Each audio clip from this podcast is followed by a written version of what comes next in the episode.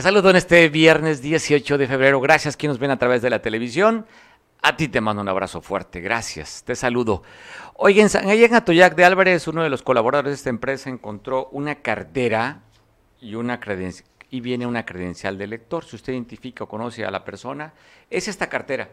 Entonces, de ahorita te aviso, cerramos 3 de la tarde en Reforma número 13, allá en Atoyac de Álvarez, en las instalaciones de Cable Costa, Veo o Exbit. Si usted identifica o conoce a esta señora o señorita, dígale que su cartera la tenemos ahí, que la recuperó un colaborador de Cable Costa y que con gusto, antes de las 3 o mañana, después de las 9 de la mañana hasta las 3, pase a recogerla. Así es que, pues, saludos a quien la haya perdido y también decirle, aquí la tiene usted segura. Oiga, a quien no le fallaron y si lo aseguraron también, fue a este individuo que ya en la colonia Las Playas, fraccionamiento de Las Playas aquí en Acapulco, en la calle La Suiza, fue asesinado. Se habla de que era un urbanero, pues le dieron un disparo, vestía pantalón de mezclilla y respondía al nombre de Miguel Ángel. Llegaron elementos de la Fiscalía General del Estado con los peritos del Servicio Médico Forense para hacer las primeras investigaciones y pues bueno, saber la cantidad de tiros, el número de, de, balas que se utilizaron para el asesinato y continuar con las investigaciones. Pues ayer perdió la vida este trabajador del volante aquí en Acapulco. Y usted recordará de la nota que sacamos ayer fue de cómo, cómo habían retenido elementos del ejército mexicano y también elementos de la policía investigadora ministerial en Quechultenango después de seis días aproximadamente que llegaron a este operativo para capturar. Anda, traen averiguaciones previas, anda, tienen orden de cateo allí en Quechultenango y parte del resultado de este cateo que dan a conocer, esto fue el día miércoles. Hoy circula que en un cateo que realizaron en una vivienda encontraron, ojo, vea lo que encontraron, ¿eh? Tres tigres, mírelos, tres tigres de Bengala dentro de esta propiedad, es parte de lo que incautaron. Eh, también 28 kilos de marihuana, 11 vehículos, una motocicleta entre ellos, autopartes, ahí están, era un deshuesadero, al parecer varios de estos vehículos tenían reporte de robo, y hasta ahí llegó los elementos del ejército, la, la policía del Estado, para hacer este cateo asegurar las viviendas que está usted viendo y donde encontraron estos 11 vehículos con reporte de robo, armas y 28 kilos de marihuana. Y lo que llama la atención es la vida exótica de estas personas. ¿Cuánto cuesta una especie de estas? Eh? Una lana, ¿no? Pero aparte, ¿cuánto cuesta? ¿Cuánto comen? O sea, alimentar tres tigres ahorita con este tiempo de carestía, tiempo de pandemia, el pollo carísimo, todo muy caro, pues bueno, esta gente que tiene un ingreso adicional al que tenemos los que trabajamos de manera este, lícita, ellos pueden dar sus caprichos, mantener tres tigres dándole a alimentar todos los días. Pues ya fue asegurado y fueron conducidos a las autoridades correspondientes, lo asegurado. Lo que no han dicho, si hay personas detenidas en este operativo. Lo que te estoy contando es el boletín que emite la Fiscalía General del Estado, pero no habla de ningún detenido. Pues, sería extraño.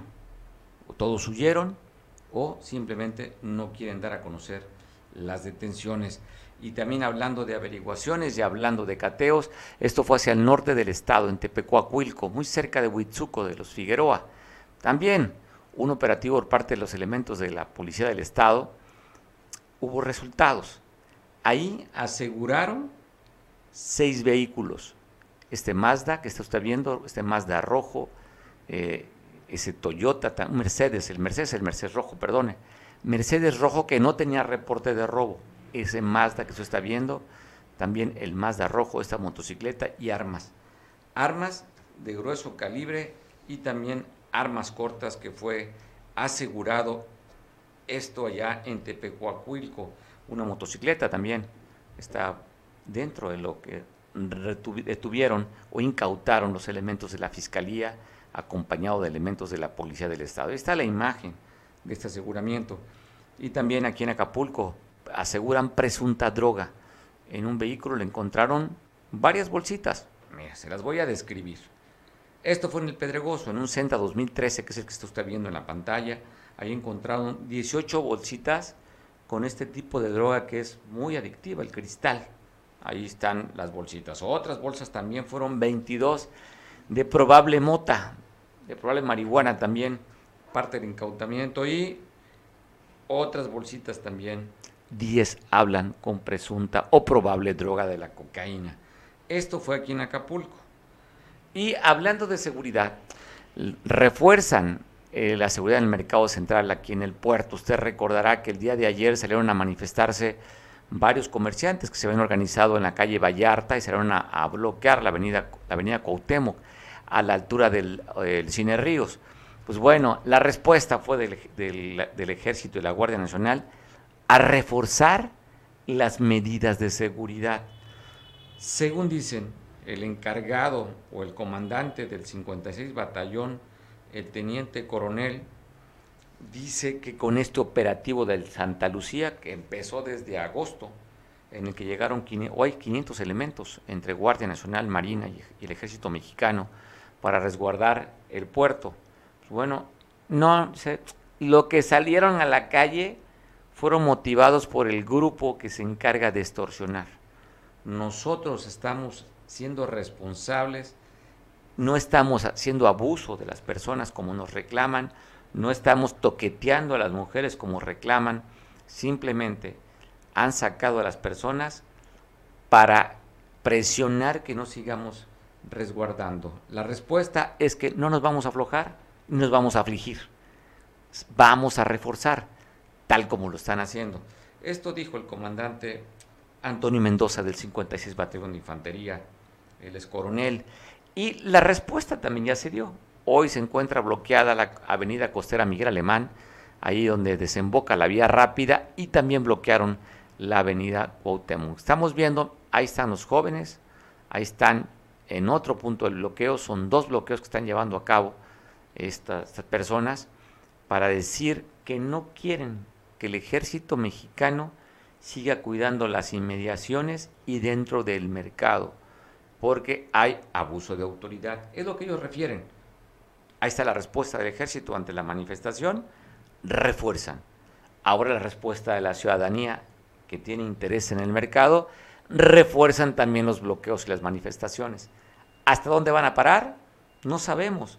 Si el ejército vaya a salir de, estar cuidando el mercado central o pues se cansen los ciudadanos a estar bloqueando. Vamos a dar seguimiento a ver qué sucede con ese tipo de confrontaciones.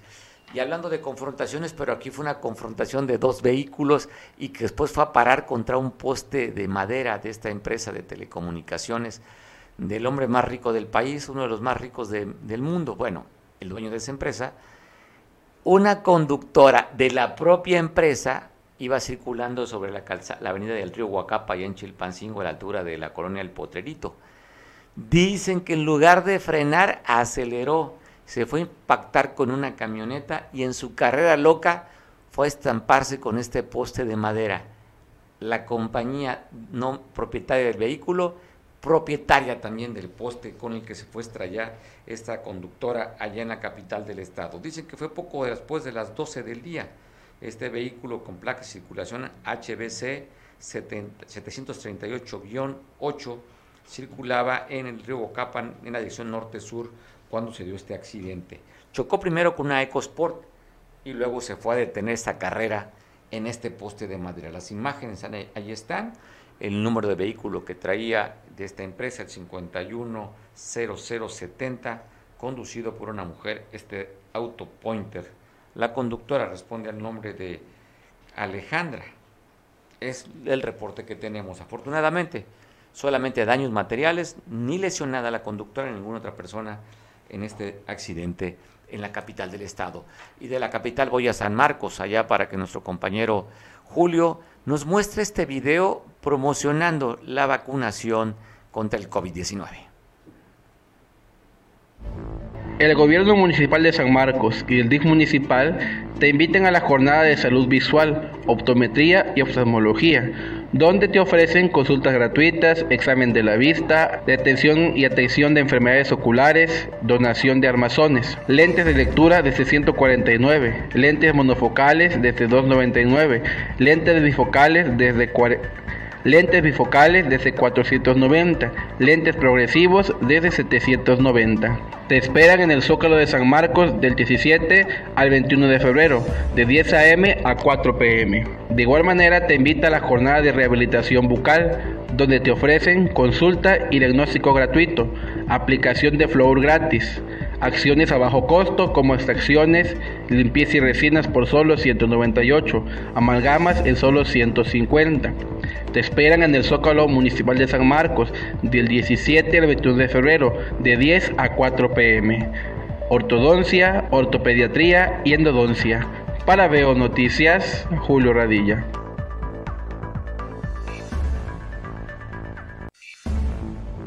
El gobierno municipal de San Marcos y el DIF municipal te invitan a la jornada de salud visual, optometría y oftalmología, donde te ofrecen consultas gratuitas, examen de la vista, detención y atención de enfermedades oculares, donación de armazones, lentes de lectura desde 149, lentes monofocales desde 299.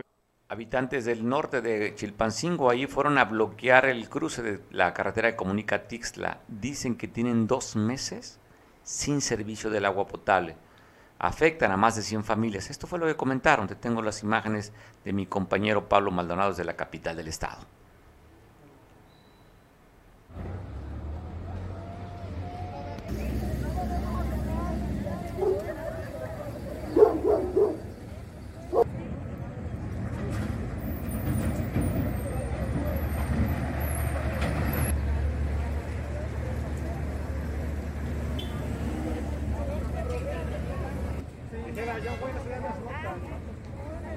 Pues.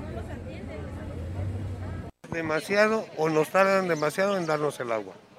¿Han tenido, se han visto la necesidad de comprar agua en pipa? Bastante. Eh, ¿A cuánto siempre el costo del agua? 650, 700 pesos por pipa de agua. En este lapso de dos meses, ¿cuántas pipas compró? Yo compré una de 11.500 litros. ¿Cuántas familias han sido afectadas en las colonias? Familia, uh, han de ser más de 100 familias. Más de 100 familias. Mes con mes, ahí sí no, no hay pierde, no hay pierde. Algunos o la mayoría de la colonia paga por año y, y así como si ya pagaron y no hay agua y el recibo mes con mes está. Pues dicen que nos van a, a en 15, 20 minutos nos va a estar cayendo el agua, vamos a ver si es cierto. A ver si nos cumple, sí, vamos a esperar. Vamos a esperar. Eh, bueno, nos están pidiendo de favor que dejemos el, el, paso libre y que ellos aquí van a estar hasta que nos caiga el agua. Vamos a acceder ya. ya esto. Sí, sí. sí. Uh, tenemos oficios de recibido y firmados por el director. Así es. Así es.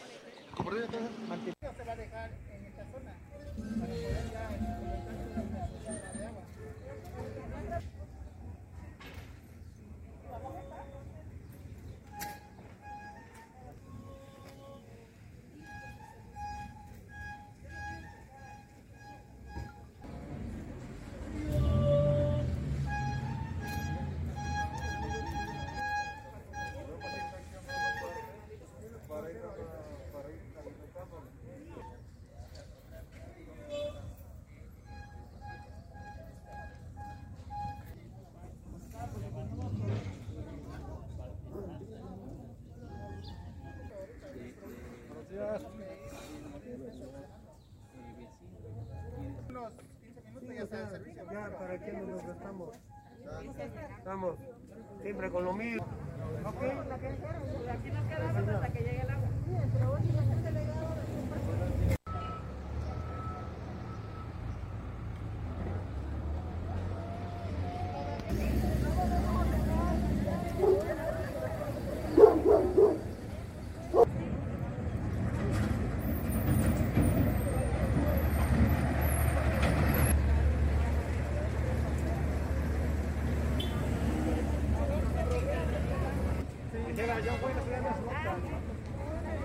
ustedes no, pues. Demasiado o nos tardan demasiado en darnos el agua. ¿Han tenido, se han visto la necesidad de comprar agua en pipa? Bastante. Eh, ¿A cuánto siempre el costo del agua en Eh, pipa? 650, 700 pesos por pipa de agua. En este lapso de dos meses, ¿cuántas pipas compró? Yo compré una de 11.500 litros. ¿Cuántas, cuántas familias han sido afectadas en las colonias? Familia, uh, han de ser más de 100 familias. Más de 100 familias. Mes con mes. Ahí sí no, no hay pierde, no hay pierde. ¿Van a- ¿Tienen que pagar? Algunos o la mayoría de la colonia paga por año. Y, y así, como si ya pagaron y no hay agua y el recibo mes con mes está. Pues dicen que nos van a, a- en 15, 20 minutos nos va a estar cayendo el agua, vamos a ver si es cierto. A ver si nos cumple, sí, vamos a esperar. Vamos a esperar. Eh, bueno, nos están pidiendo de favor que dejemos el, el paso libre y que ellos aquí van a estar hasta que nos caiga el agua. Vamos a acceder ya. ya esto- sí, sí. sí. Uh, tenemos oficios de recibido y firmados por el director. Así es. Así es.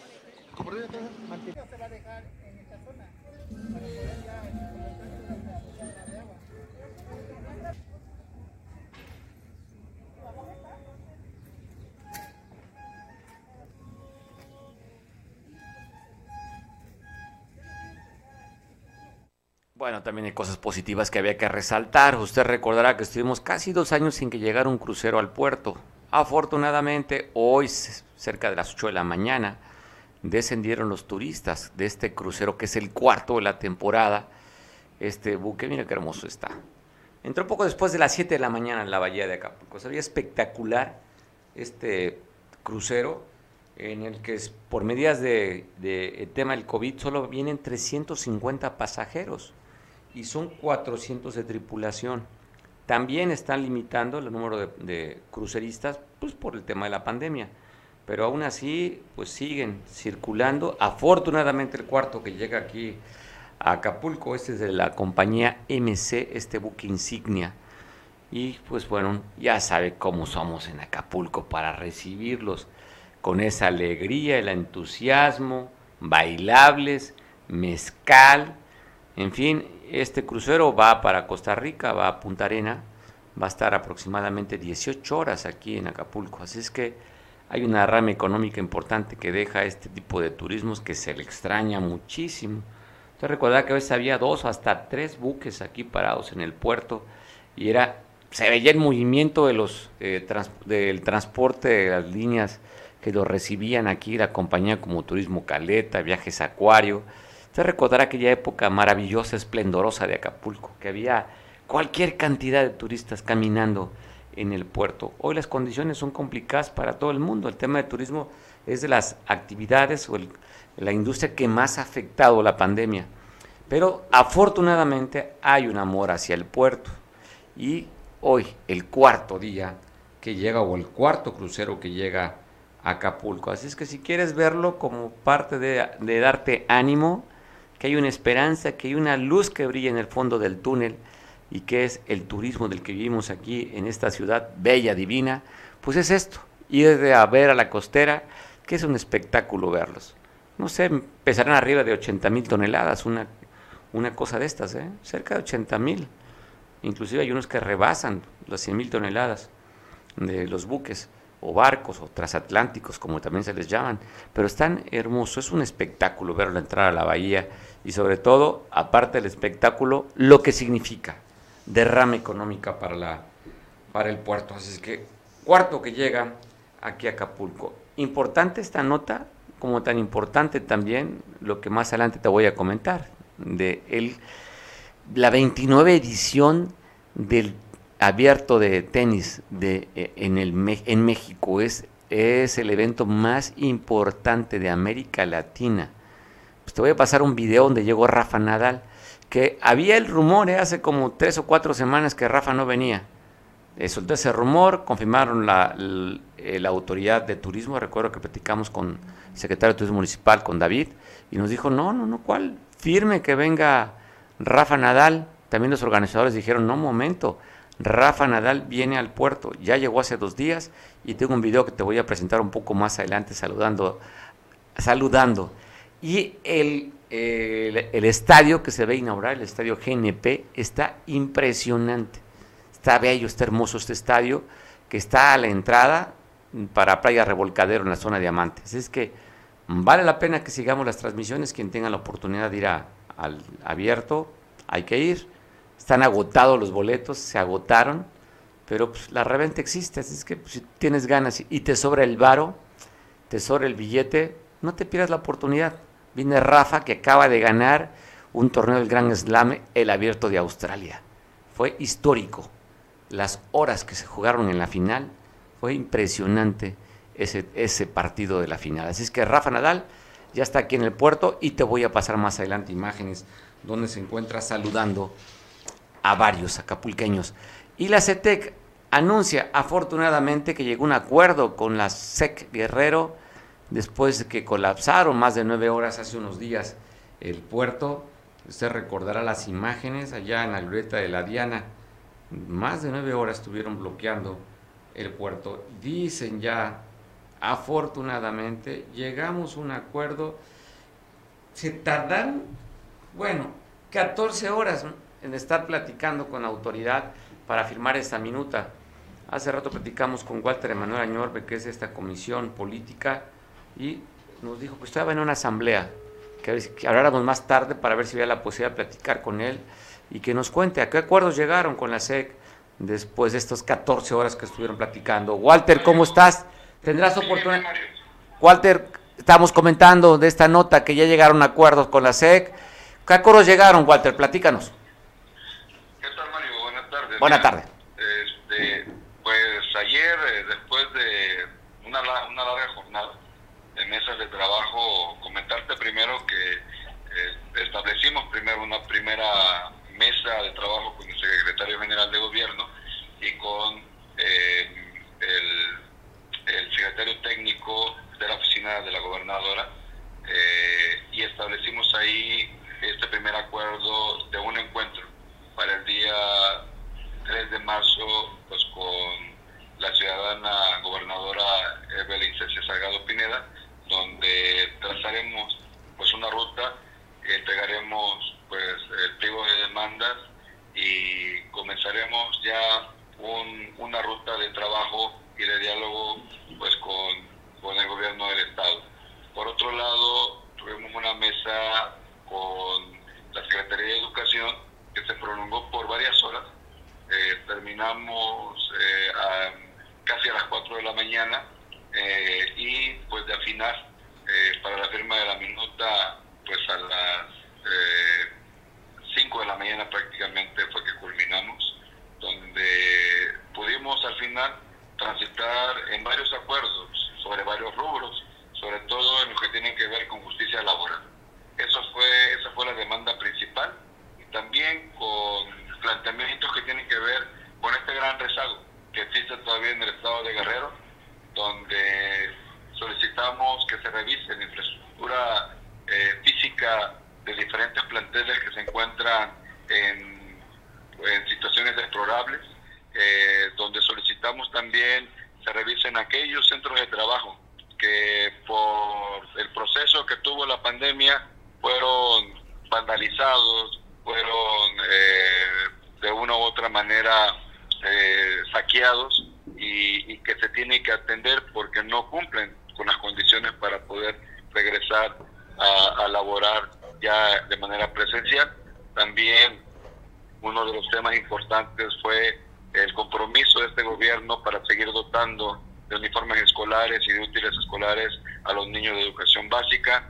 Eh, también tuvimos eh, acuerdos acerca de lo que se refiere al tema del UCICAM y donde dejamos muy claro la postura de rechazo, pero también de que mientras se pudiese dar un procedimiento de cancelación o de aprobación de esa ley, que nos perjudica como magisterio, podamos encontrar recovecos de flexibilidad que permitan que más compañeros puedan eh, puedan entrar en esta famosa revalorización de la que tanto se ha hablado, pero que mucho carece todavía, de mucho se carece todavía en este gobierno. Eh, temas como, por ejemplo, de compañeros que tienen años devengando un salario eh, eh, atendiendo grupos en nivel secundaria, pero que no reciben remuneración, aunque la Secretaría dentro de sus áreas valida y reconoce muchas veces esas horas que se están trabajando, no la no emiten nombramientos y por lo tanto los compañeros tienen años, repito, sin recibir esta remuneración, que todo esto se convierte y se traduce en una injusticia laboral. Eh, hay casos también de compañeros que se encuentran laborando en espacios de tabulador 3 y se les sigue pagando eh, con tabulador 2, es decir, eh, dentro de lo que se marca como el 60%. Eh, tenemos casos también de compañeros que eh, ya no fueron prorrogados sus contratos y nosotros decimos que fueron despojados de un derecho fundamental al trabajo eh, y en ese sentido pues acordamos una revisión de estos casos. Eh, tenemos casos también de los compañeros que están fuera del fondo de aportaciones a la nómina educativa y que acordamos que en los tres primeros años de este gobierno ya esos compañeros por justicia puedan ya estar dentro de este fondo de aportaciones para que ya no ya no ya no carezcan de tantos derechos que, que por estar fuera pues los limita a ellos como trabajadores. Y bueno, la lista pues es, es larga todavía, Mario, pero fundamentalmente tiene que ver pues con esos temas importantes de justicia laboral. Entonces, un tema de justicia laboral y ahora pues quieren, me imagino, para reafirmar la visita con la gobernadora, Walter. Es correcto, es correcto, ahí digamos vamos a ver los planteamientos de esta agenda que finalmente trazamos solamente para que tenga ella de conocimiento y para que se adquiera un compromiso de mayor altura en el entendido que se requiere de atención inmediata, Mario. Ya no podemos seguir con promesas únicamente, ya no podemos seguir simulando cuando hay tanta necesidad eh, en el estado de Guerrero eh, para que este sector importante de la parte educativa sea atendido. Oye, Walter, pues qué bueno que llegaron a acuerdos, ojalá se cumplan los acuerdos, pero también creo que le debes, yo creo, una disculpa a la ciudadanía, Walter, después que el día miércoles, si mal no recuerdo, pues prácticamente colapsaron la ciudad.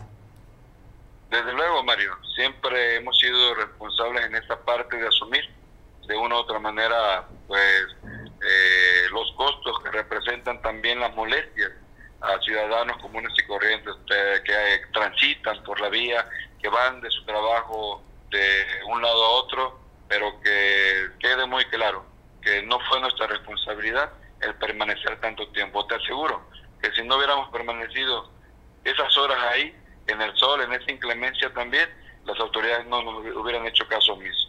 Eh, aquí yo creo que cada quien tiene que asumir su responsabilidad. Nosotros, eh, pues, como dice nuestra propia consigna, eh, pues nos disculpamos con el pueblo, pero sí le decimos que estamos ahí no por gusto, sino por una necesidad fundamental.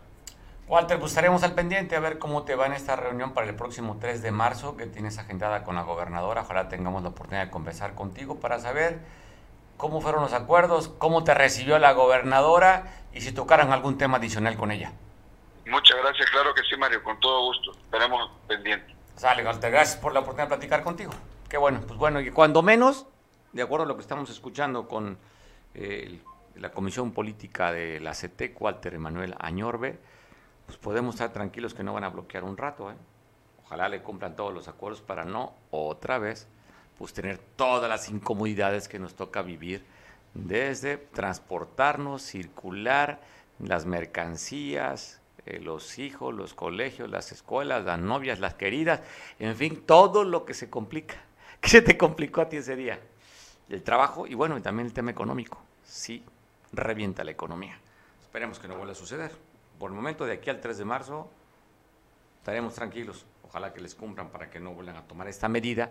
Como dice Walter, pues oye, ante la inclemencia del tiempo, el calor, pues no es nada agradable, pero lamentablemente la autoridad solamente a veces así entiende o así voltea a ver las demandas hasta que no se hace una irrupción como esa. Nada válida, afecta a todos, pero el resultado pues lo consiguen. Entonces podemos decir que a veces funciona más el chantaje que platicar, llegar a una mesa de acuerdos. Hay que presionar, es como la autoridad solamente entiende y hace caso de las demandas. Y si la CETEC, que conoce bien cómo hacerlo, tiene años, años, años de lucha. Ellos no tienen problemas, horas, días, caminatas, inclemencias, ya están curtidos profesores de la CETEC para conseguir sus demandas.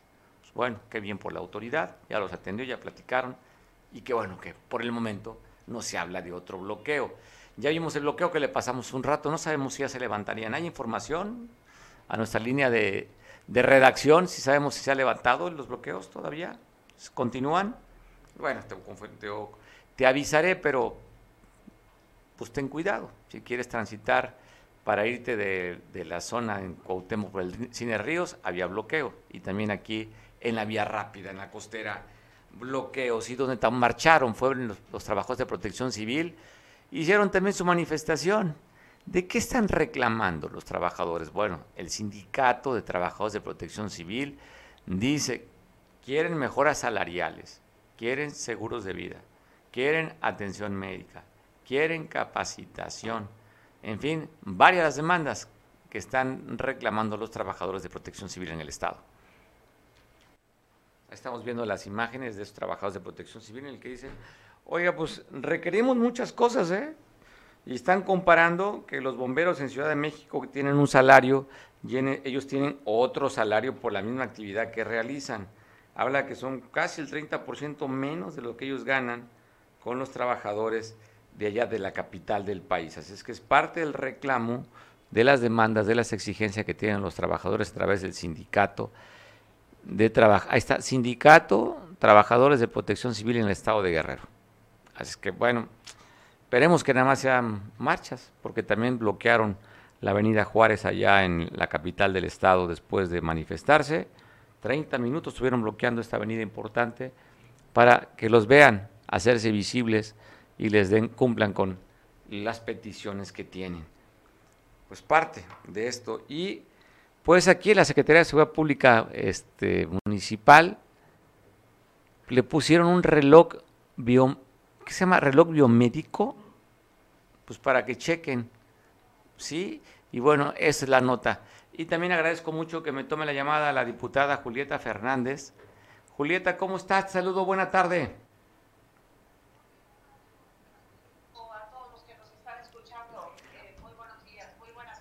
Julieta, pues bueno, hubo un tema del día de ayer y lo guardamos para platicar contigo. Ayer intentamos, mm, estabas transportando, te fue imposible por nuestro horario coincidir con el tuyo.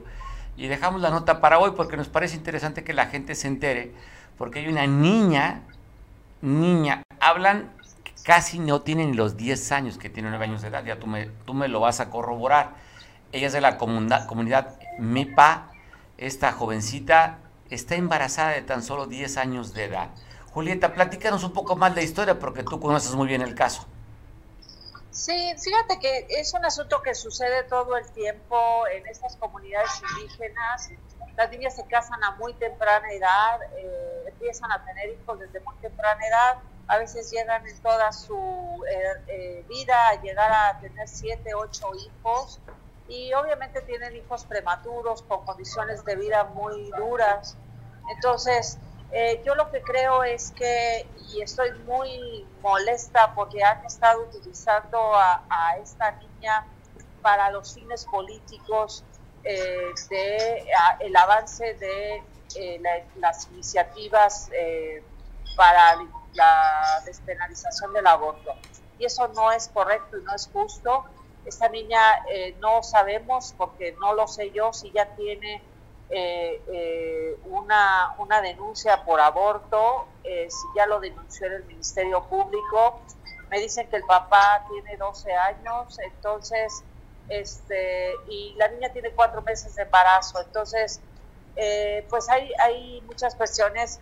Eh, la Secretaría de Salud eh, dio un comunicado el días pasados donde dice que se le informó a la tía, porque la madre murió también sí, por un asunto de violencia, y que le explicaron que era muy peligroso realizar el aborto ya en embarazo avanzado y por lo tanto eh, la tía accedió, pero hoy eh, pues todos los medios de comunicación han estado presionando, las feministas han estado presionando para que le realicen el aborto y han estado presionando a los médicos cuando eh, pues hicieron realmente un, una conclusión médica de que de cualquier manera la niña está corriendo peligro, está embarazada sabemos que es un embarazo de alto riesgo, pero también eh, pues el aborto ya un embarazo avanzado pues también es de riesgo. Entonces, este, no se vale que presionen y además no están respetando la ley de los derechos de los adolescentes, habla de que tienen absolutamente que respetar eh, la secrecía, no estarlo ventilando en los medios de comunicación, eh, tiene que estar un psicólogo en todo momento con la niña, y ninguna de estas eh, condiciones se está cumpliendo. Además, la secrecía, si hay una denuncia de, violación, pues obviamente no tienen que estarse ventilando en los medios. Ya llegó a nivel nacional, internacional esta noticia. Yo creo que están lucrando con el dolor, con, con, todo esto, porque la niña no va a poder regresar a su casa.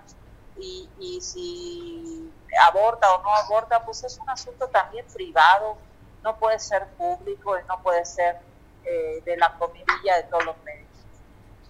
Oye, Julieta, estoy viendo el boletín que emite la Secretaría de Salud, fue lo, están emitiendo en Chilpancingo, que la niña, de acuerdo a los datos que reportan, es que se presentó al hospital Raimundo Abarca Alarcón allá en la capital del, del, estado para practicarle. Y dice aquí el comunicado, dice, con relación a la paciente menor de edad embarazada, Secretaría de Salud informa que el lunes 14 de febrero se presentó acompañada de sus familiares al Hospital General Raimundo Abarca Alarcón, quienes presentaban una denuncia penal y una orden de urgencia médica para valorar la interrupción del embarazo. Al realizar los estudios clínicos de laboratorio y de imagenología, arrojó como resultado que presentó embarazo avanzado.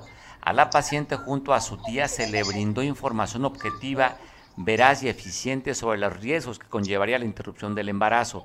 La menor junto a su tía tomaron la decisión de no continuar con el procedimiento y se retiraron el mismo día 14 de febrero. Este miércoles 6 de febrero se recibió a la menor en el Hospital de la Madre y el Niño Guerrerense, a quien de su valoración inicial se ha dispuesto de un equipo de salud multidisciplinario conformado por un ginecólogo, pediatras, médicos generales, enfermeras, psicólogo y personal de trabajo social, previa información amplia de riesgos que supone el embarazo a su edad. Y en ese sentido, cumpliendo con la petición de los familiares y la paciente, se estableció que la interrupción del embarazo se realizará en la unidad de cuidados intensivos para mantener la privacidad del proceso y una mejor,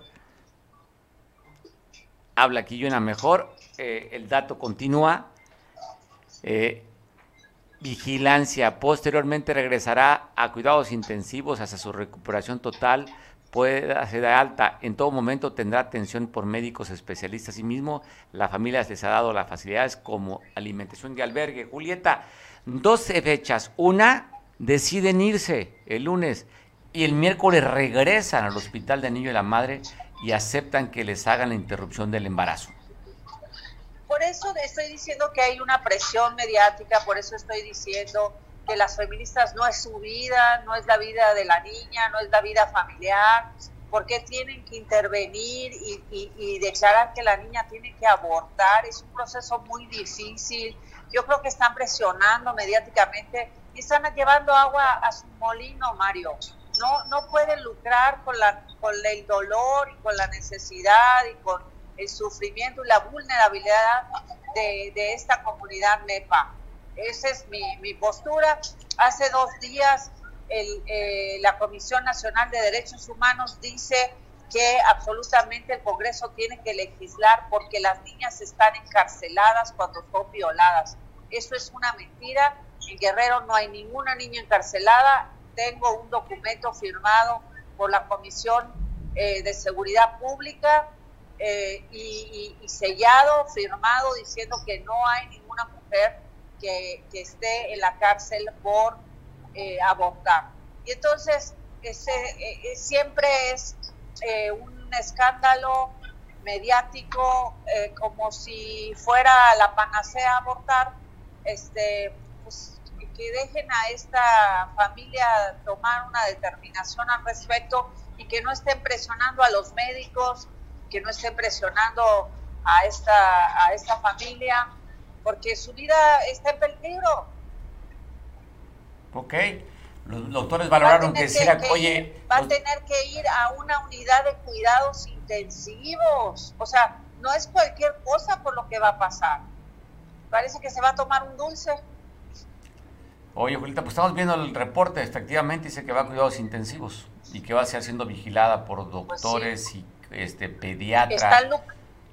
Están, lucrando, están lucrando con la necesidad y la vulnerabilidad de esta familia. Bueno, Eso es lo que yo digo. Vemos posicionamiento por parte de una diputada de Morena que ella está de alguna manera también encabezando parte de esto. Por eso, pero eh, pues yo estoy para proteger los derechos finalmente de la niña y estoy muy molesta porque a nadie le importa el proteger este, sus derechos. O sea, ella necesita, no tiene la capacidad para tomar una decisión en este momento y no puede estar bajo presión mediática. Vamos a darle continuidad a esta, esta nota que parece importante. Ya tú bien decías, ya se escaló hasta nivel internacional por la edad. Julieta, la niña tiene nueve o diez años. No cambia mucho, digo, pero pues nueve o diez años de edad, una niña embarazada o sea, es, llama, pues digo, sorprende, Julieta. Sí, y esto es algo común en, la montaña de Guerrero. Hay que decirlo, Mario, es algo común. Por eso nos tiene que doler el corazón y tenemos que pedirle a la Secretaría de Salud que esté eh, en todas estas clínicas comunitarias, en estos programas de salud comunitaria, para que puedan eh, orientar eh, a estas familias, a estas niñas, a estas familias, porque hablo de familias también, no solamente son los niños, los hombres son responsables de todo esto, para que puedan espaciar el número de hijos, para que decidan eh, tomar métodos anticonceptivos, espaciar el número de hijos y poder tener una vida mejor. Este, esto sin duda eh, es urgente en el estado de Guerrero. Julieta, gracias por la oportunidad de platicar contigo. Te mandamos un abrazo, diputada. Saludos, buen provecho, feliz fin de semana. igualmente, hasta luego. Pues bueno, interesante. Es verdad. O sea, a lo mejor decimos de manera fría, ¿verdad? Porque pues como que no empatizamos al dar la nota. Pero cuando decimos la niña tiene nueve años de edad, va a cumplir diez años y está con un embarazo de cuatro meses. O sea, imagínese esta ni una niña de diez años con cuatro meses de embarazo. Caray, pues sí, sorprende dice la diputada Julieta, que es algo muy común en la montaña, pero qué terrible, qué historias, ¿no? Qué historias. Oye, pues bueno, vamos a cambiar un poquito el tema porque bien merece la pena darle pues esto, porque ya estamos a escasos días que se lleva a cabo la 29 edición del torneo más importante de América Latina, el torneo abierto de mexicano han dicho la autoridad municipal en coordinación con los organizadores el reforzamiento de la seguridad en la zona diamante donde se va a llevar a cabo esta justa deportiva. Eh, este estadio maravilloso es otro, es, es, es, el render. No, es, no, son imágenes de la anterior este, edición, ¿no? Sí, el estadio está mucho más espectacular que eso, ¿eh? No, el estadio está increíble. Por curiosidad, merece la pena si usted no va a ir al torneo de tenis no le interesa, no le gusta, yo creo que nada más como parte de sentir la satisfacción, la alegría de que contemos en Acapulco con un estadio de este nivel.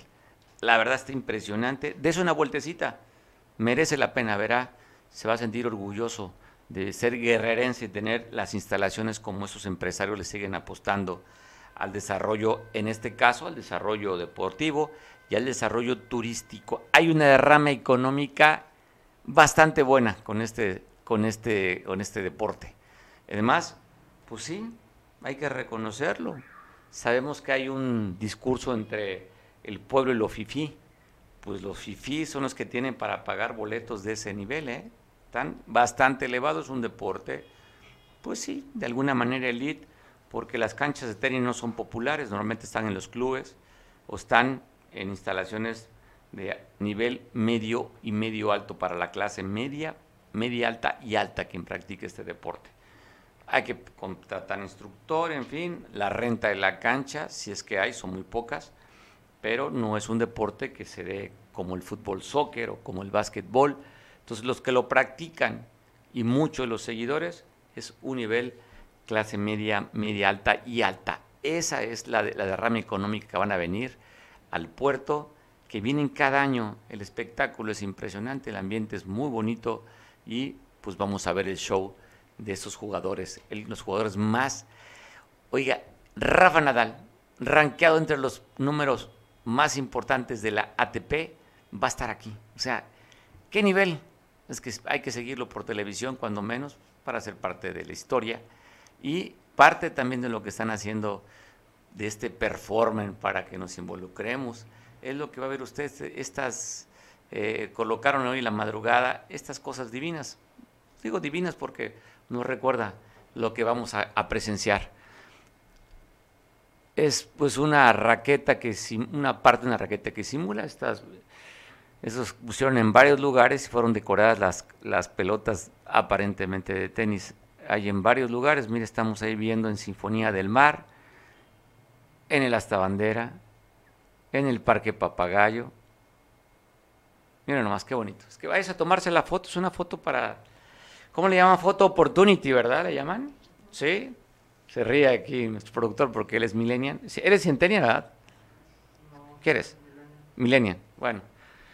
Cuando los que somos los baby bloomers utilizamos, baby boomers utilizamos términos que ellos manejan, les sorprende. Así es que, sorprendidos, es que es una photo opportunity. Si usted vaya, tómesela en esta edición de la 29, 29 años ya de este espectáculo del tenis. Así es que ya estamos a escasas horas con esas esculturas, pues simplemente nos da mucha alegría. Y alegría también como la que viví ayer, gracias a Jaime Vadillo, a, Capote y a la gente que está, al staff de este nuevo, esta nueva apuesta que están haciendo en Acapulco, el piso 3. Abrazo fuerte, gracias por las atenciones. Jaco, diputado, también parte de esta familia que está invirtiendo en Acapulco. Y hay que reconocer en tiempo de crisis la generación de empleo y una apuesta para aquellos que les gusta comer. vale la pena, merece la pena. El lugar está muy agradable, musiquita bien, deep house, chill out. Entonces vale la pena. Mira, este, ayer el corte de listón, estamos viendo ahí a Jaime Vadillo, a Capote, a los diputados Jaco Vadillo, a Leticia, eh, y también al diputado que generó la controversia. Esto está viendo eh, hacia la izquierda de su pantalla, este diputado fue el que dijo que la autopista es para los ricos y la carretera la libre es para los pobres.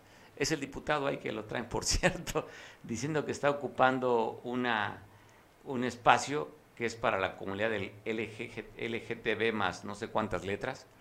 Entonces, ahí está, ese diputado también estuvo presente, allí presente en esto. ¡Ah, qué ricura! Oiga, vale la pena, ¿eh? Este, mira los taquitos de arriba. Bueno, pero si regresamos a la bebida, no es que me guste el chupe, ¿eh? pero es lo que destaco. Aparte de la cocina, que es bastante buena, esta bebida tiene un sabor delicioso. Mire, lleva, a ver si, me, lo recuerdo, el mixólogo me dijo, porque pregunté, este, está escarchado con ese chamucito que está bastante rico, pero bueno, ¿qué lleva? Ron, lleva piña, naranja macerada y le ponen un toque de miel de agave que le hace dar un sabor. No, hombre, vaya, pide esta bebida. De verdad no se va a arrepentir, ¿eh? Probé otras que no están malas, pero esta, el sabor de la miel de agave le da un toque a la bebida. Ya estoy salivando. Pues bueno, felicidades a, a, Jaime y a sus compañeros allí en, este, en esta apuesta del piso 3. Saludo fuerte y de verdad que sea todo un éxito, lo que tenemos que hacer es apostarle a lo local. Habría que ir a, consumir.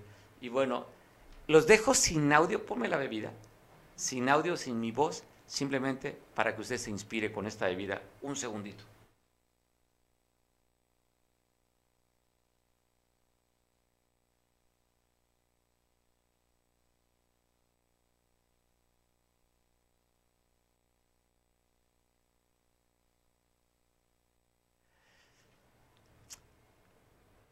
Bueno, se me hizo igual la saliva. Perdón, pero le doy un, un cuartazo al macho aquí con un poquito de mezcal.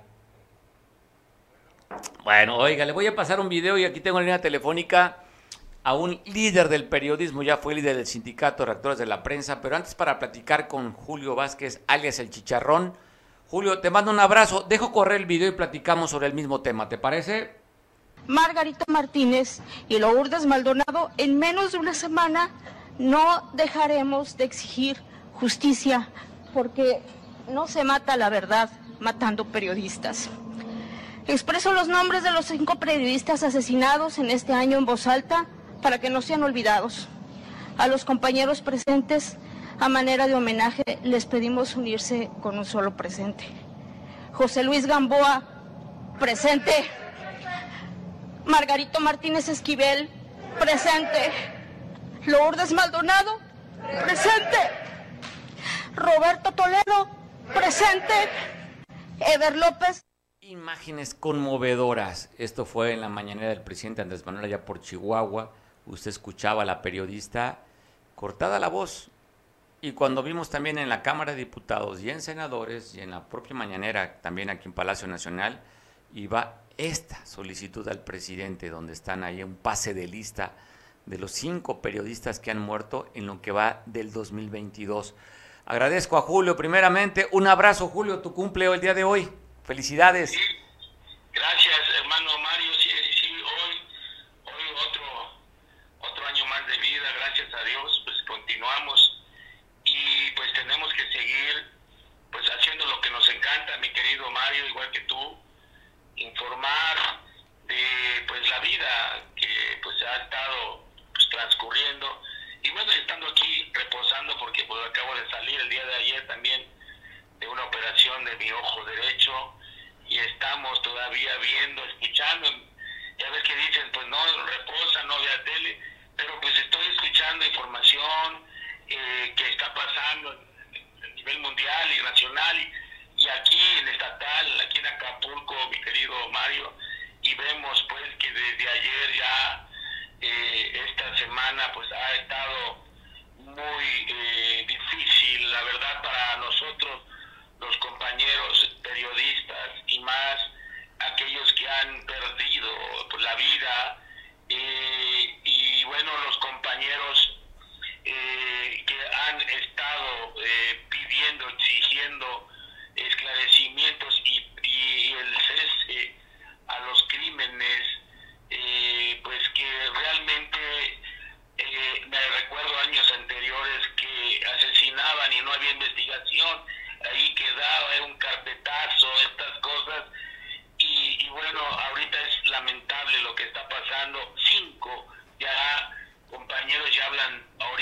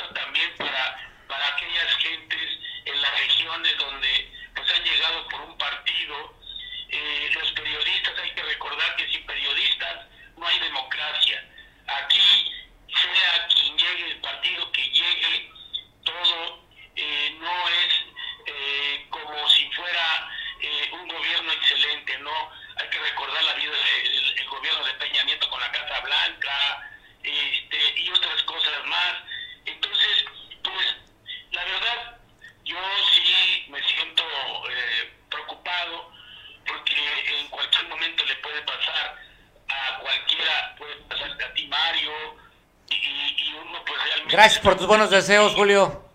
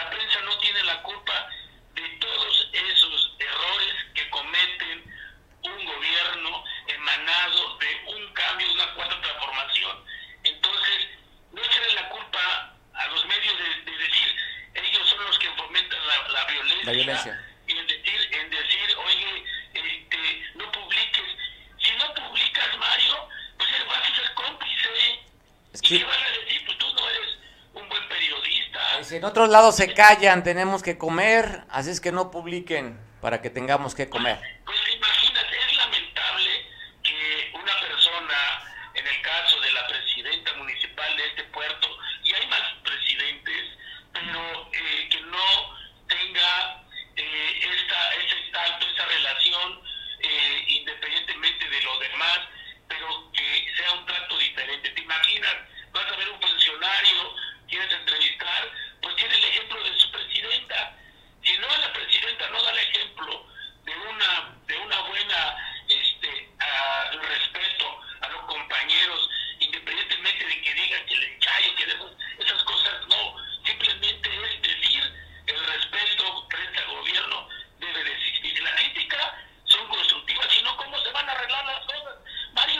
que señalarlas, hay que señalar, al, poder se le contrasta, Julio, pero cuando la autoridad piensa que nada más vas por el convenio, por el chayo, y nada más jala con sus, oye, y nada más con sus afines que les aplauden, sus corifeos, nada más. Y que también les paga, oye, y que también les paga, ¿no?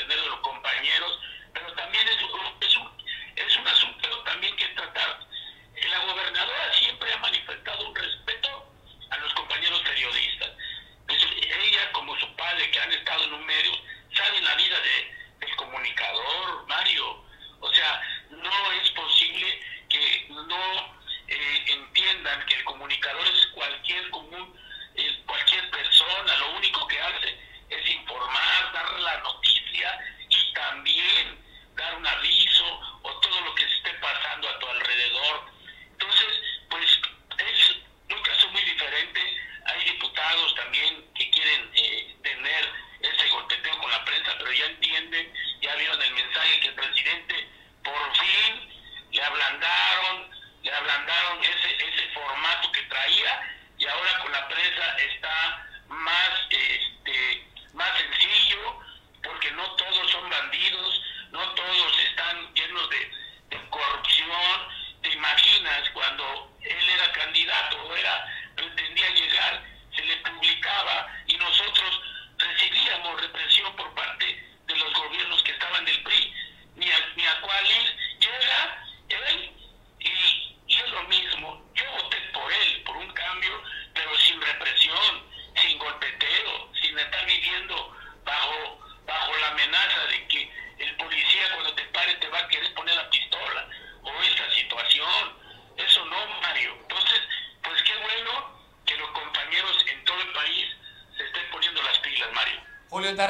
te mando un abrazo, que sigas disfrutando tu cumpleaños, ya tengo que retirarme a descansar, ya, ya pasamos de la hora. Te mando... Estamos, estamos pendientes de una reunión. Estamos pendientes, Julio.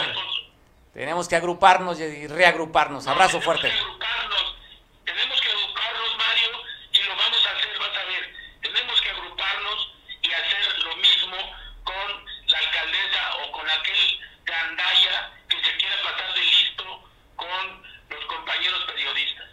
Abrazo, Julio. Feliz fin. Dios te bendiga. Gracias. Bendiciones. Pues bueno, me despido en este viernes. Pásala rico, te dejo con Julián ahí en San Marcos, quien está viendo por televisión, y yo te espero el próximo lunes a las 2 de la tarde. Buen provecho, feliz fin de semana.